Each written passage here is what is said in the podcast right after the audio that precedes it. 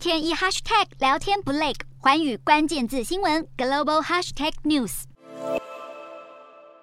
这一节的寰宇大话题要带您来看到，全球晶片短缺也迫使汽车制造商减少产量，导致新车的产量下跌。就连汽车之城，也就是底特律，竟然也出现了这个汽车荒。就算汽车制造商的新车是堆积如山，也没有办法出货，因为这些汽车全部都还在等待晶片要来做最后的安装。不仅整个城市的经销商库存都呈现吃紧以及缺货的情况，底特律机场的租车柜台。台也是宣告租罄，那买家他们在购买全新车辆之前，其实也得面临长达好几个月的延误时间以及飙涨的价格。根据数据显示，过去两年美国新车的平均标价上涨了百分之二十，达到四万五千九百七十五美元。那么就有人开始想说，可不可以转向来购买二手车？但是没有想到，二手车的平均价格飙得更快，上涨了百分之四十，达到两万八千零一十二美元。底特律的经验也让近两年的半导体持续短缺的问题直接彻底颠覆了制造业，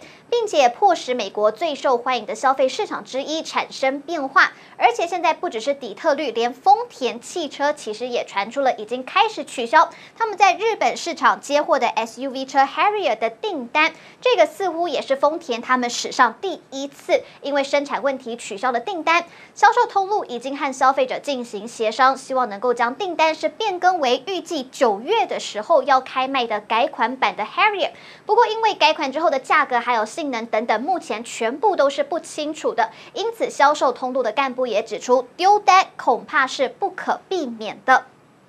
而为了要因应瞬息万变的市场态势，其实全球汽车大厂正在加速的力拼车用晶片的自产自用。其中，德国的福斯汽车、美国的通用汽车，还有刚刚已经提到的日本丰田汽车，他们都找上了台积电一起合作。那来看到南韩的现代汽车，他们也现在正在忙于加强半导体的供应链。外媒就报道了，福斯正在与台积电合作，为旗下车辆要来开发的就是独家晶片。通用汽车。在去年十一月底的时候，他们也宣布是要跟台积电一起来合作研发车用晶片。至于丰田车用零件子公司，也就是 Denso，他们是将投资台积电的熊本县新厂，超过四百亿日元。日元，所以也取得了超过百分之十的股权，使得台积电现在变得更加炙手可热。那么连带也带动到了合作对象表现优异，像是台积电的客户恩智浦，它就是因为看好车用晶片的需求将会持续的热络，